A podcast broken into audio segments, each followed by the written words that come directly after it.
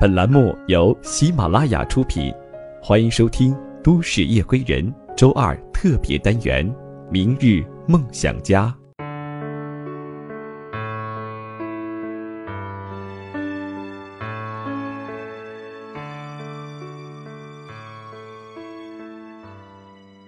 欢迎收听今天的《都市夜归人》，我是十里铺电台的主播梓潼。本档节目由喜马拉雅和十里铺电台联合制作。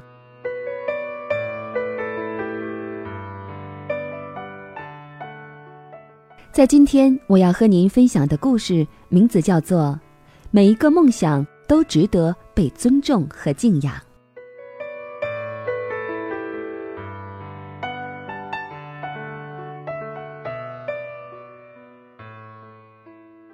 昨天在车里听广播说，新一年的考研大军开始备战了，大学生们排队十小时，为了求得一个考研自习室的座位的新闻。我没参加过考研大军，也很少接触到考研的群体，但我想起两个人来，两个曾经跟我一同租住在北大门口三百元床铺位置的考研女孩。A 是一个农村出来的，胖胖的，大约一米六五高的女孩，黑黑的不施粉黛，而且有些粗糙的皮肤，笑起来嘿嘿嘿的实诚。认识 A 的时候，我已经在那个十平米四张床的小屋子里住了一年，A 是我下铺第四个租客。当时他说他要考北大的光华管理学院。那已经是他第四次考光华了。第一次是大三，考上了，但因为是大三不能上；第二次是大四，考上了，但面试没过；第三次是毕业一年时，差了几分也没面试机会。第四年就是我们认识的那一年，他白天要去上班，晚上和早晨起来就去窄小的客厅里学习。快考试的时候，他问我，是否应该跟公司说明自己要考研，然后去请一个月的假期，但又怕考不上没了工作。虽然这份工作并不很忙，也只是为了维持生计，并不指望赚多少钱，但如果没有这份钱，身为农村孩子的他，没人能够接济。当年我也大四，在凌乱的实习和找工作当中，我也不好帮他往下结论，于是很简单的说，还是请假吧，考试要紧，毕竟第四年了。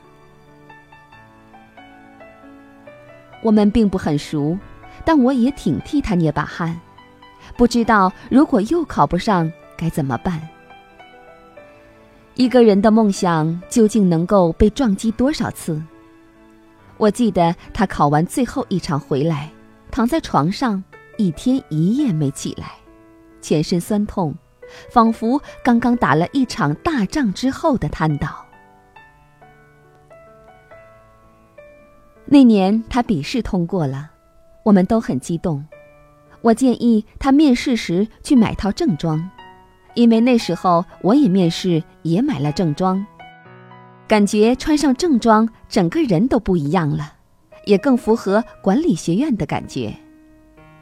然后 A 跑去商场买了一件粉红粉红的西装，趁着他黑黝黝的皮肤，我觉得不是很对劲儿。但那个时候我的衣服他也穿不上，也没有办法帮到他什么。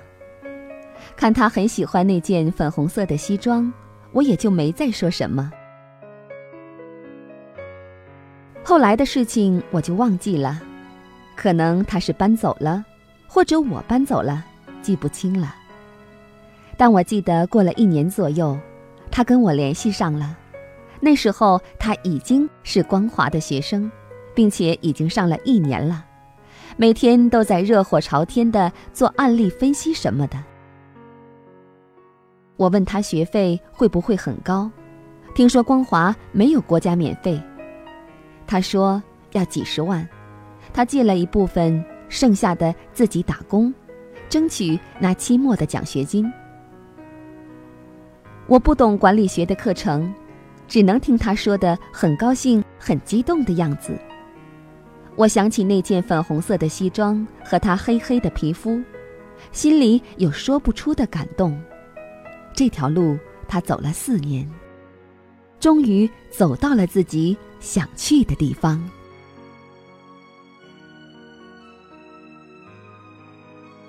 B 女孩从西北来，长得很漂亮，小巧，巴掌脸，也是黑黑的，有点儿像邻家的小妹妹。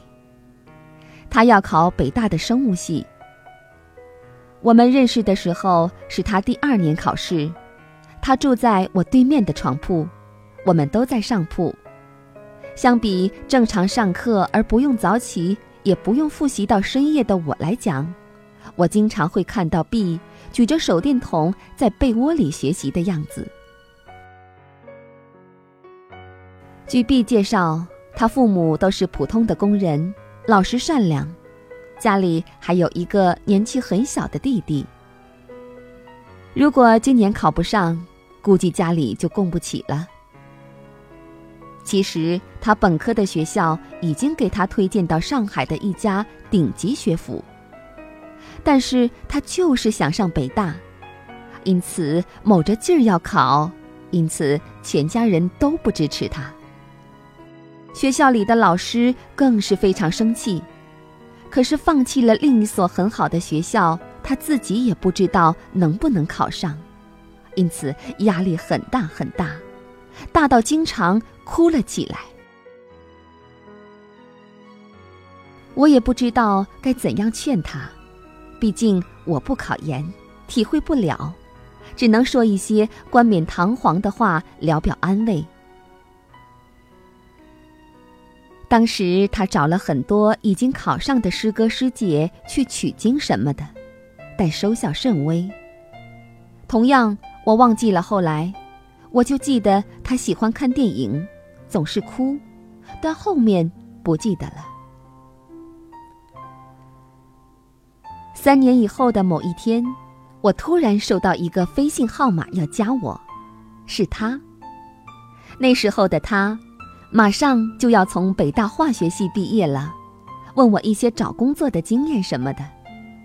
原来我忘记后来的那一年，他考上了，进入了自己梦想中的学校。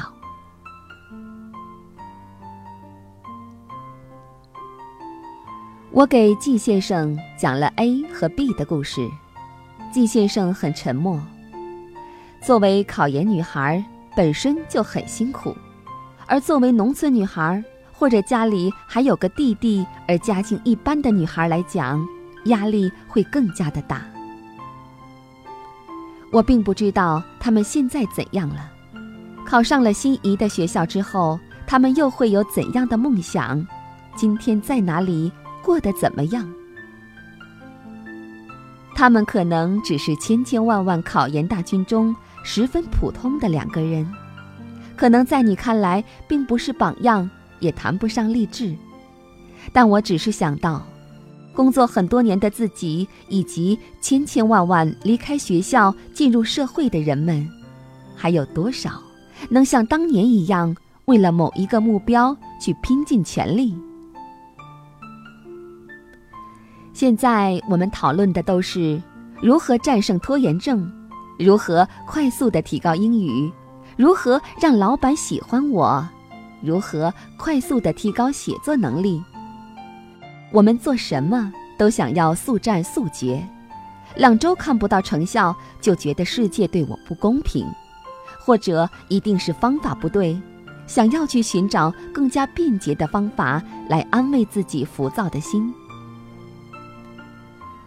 说到这里，一定会有很多人跳出来说。考研有什么了不起？考四年值得吗？人生还有好多事可以做。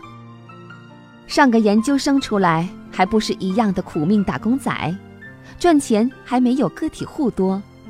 研究生毕业一样当 loser，云云。但如果一个人能为一个单纯的梦想努力很多年，而这个梦想一年只有一次去实现的机会，并且这个机会也同样会因为很多不可抗力而失败，但却依然矢志不渝。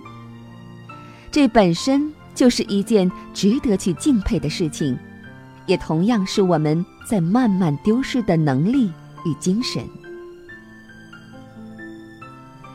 这样的人，无论在任何时候、任何环境下都不会差。其实，我们每个人都不缺少梦想，特别在这个梦想都快被说烂了的年代，我们所缺的仅仅是为梦想矢志不渝的精神，哪怕是一点点所谓的坚持，都显得弥足珍贵。而这一切。可能我们都曾在年少时光拥有过，但却随时光的流离，消逝在成长的激流勇进中。我想说，不是每一个梦想都能实现，但每一个梦想都值得被尊重和敬仰；不是每一个梦想都能坚持，但每一个能坚持下来的人，都是自己的人生。赢家。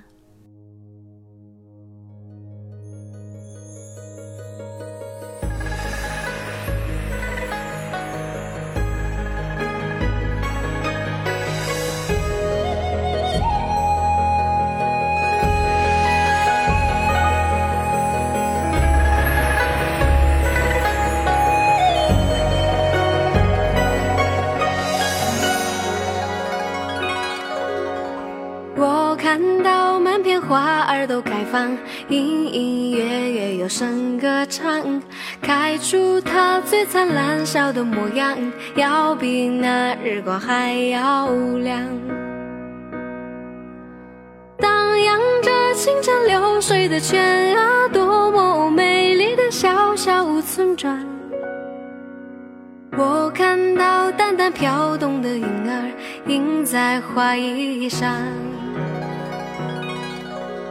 我唱着妈妈唱着的歌谣，牡丹儿绣在襟边上。我哼着爸爸哼过的曲调，绿绿的草原上牧牛羊，环绕着山头银枝的蝶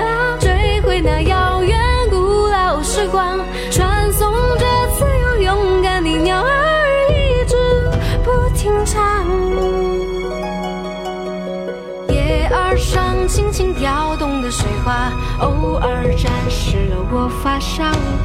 阳光下那么奇妙的小小人间变模样。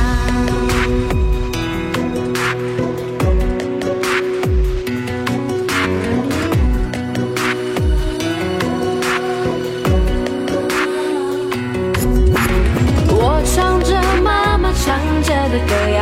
牡丹儿绣在襟边上，我哼着爸我的曲调，绿绿的草原上牧牛。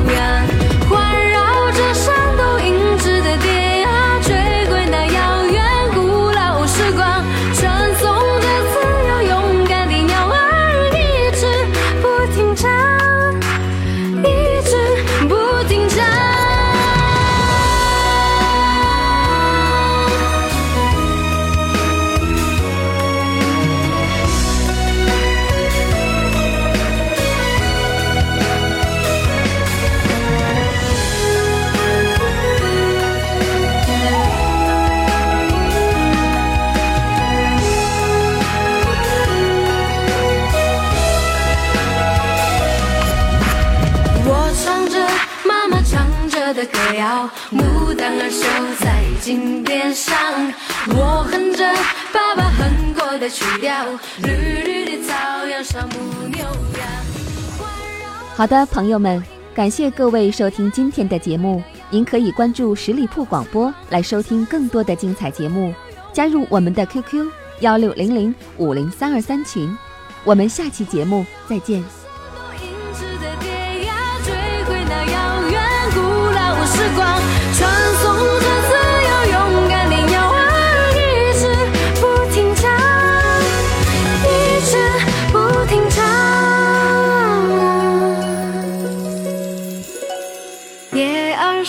轻轻跳动的水花，偶尔沾湿了我发梢。